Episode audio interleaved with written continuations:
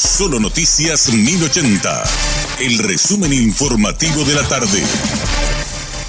Hola, soy Richard Toñanes y este es el resumen informativo de la tarde. La Cámara de Diputados aprobó este miércoles un proyecto de declaración por el cual se exhorta a los ministros de la Corte Antonio Fretes y Carolina Llanes a renunciar al cargo en la máxima instancia judicial. El informe de Rocío Pereira da Costa. Los legisladores aprobaron el proyecto de declaración que le exhorta a renunciar a su cargo. También decidieron incluir en el pedido de renuncia a la ministra de la Corte, Carolina Llanes. Acusan a ambos ministros de incurrir en tráfico de influencias y de utilizar a sus hijos abogados con esos fines. En el caso de Antonio Fretes, se refieren a la firma de contrato entre Amilcar Fretes y un allegado al extraditado Qassem Mohamed Hijazi. Y también hablan de enriquecimiento ilícito y otros negocios turbios que tendrían relación con su hijo Asdrúbal Fretes.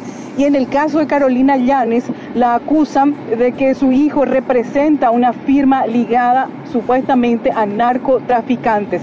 Rocío Pereira da Costa.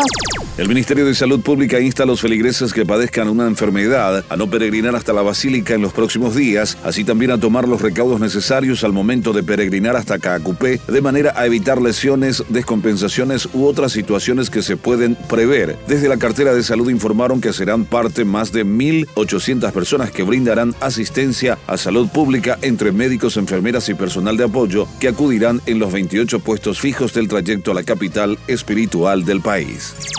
En el tercer día del novenario de la Virgen de Caacupé, el obispo de la diócesis de Ciudad del Este, Monseñor Guillermo Steglitz, destacó la lucha de las mujeres por la igualdad. El informe de Emil Zaponte a los pies de la Virgen de los Milagros y parafraseando al Papa Francisco, quien se refiere a la mujer paraguaya como la más gloriosa de América, el obispo de Ciudad del Este, Guillermo Stecklin, resaltó la oportunidad de reflexionar sobre el valor de la mujer y darle la importancia de su participación en los diferentes espacios de la sociedad. Stecklin enalteció la figura de la Virgen de Caacupé y para reforzar el rol de las mujeres, describió la suma de conquistas históricas de la mujer en su lucha por la igualdad de los derechos entre el varón y la mujer. Como contrapunto a su discurso, lamentó el enorme dolor que produce la violencia contra las mujeres en todas sus formas. Emil Aponte.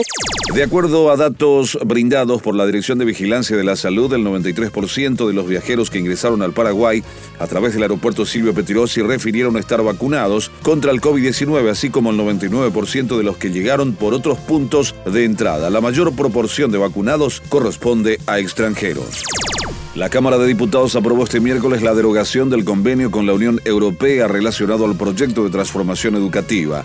Tras la aprobación, el proyecto se remite a la Cámara de Senadores para su estudio. El convenio es cuestionado por el sector de los padres ya que critican que las ONGs reciban los aportes monetarios y donaciones. El fondo es de 86 millones de dólares, de los cuales 21 millones de dólares se entregan al Ministerio de Educación y Cultura. Este fue nuestro resumen informativo, te esperamos en una próxima entrega. La información del día aquí, en Solo Noticias 1080.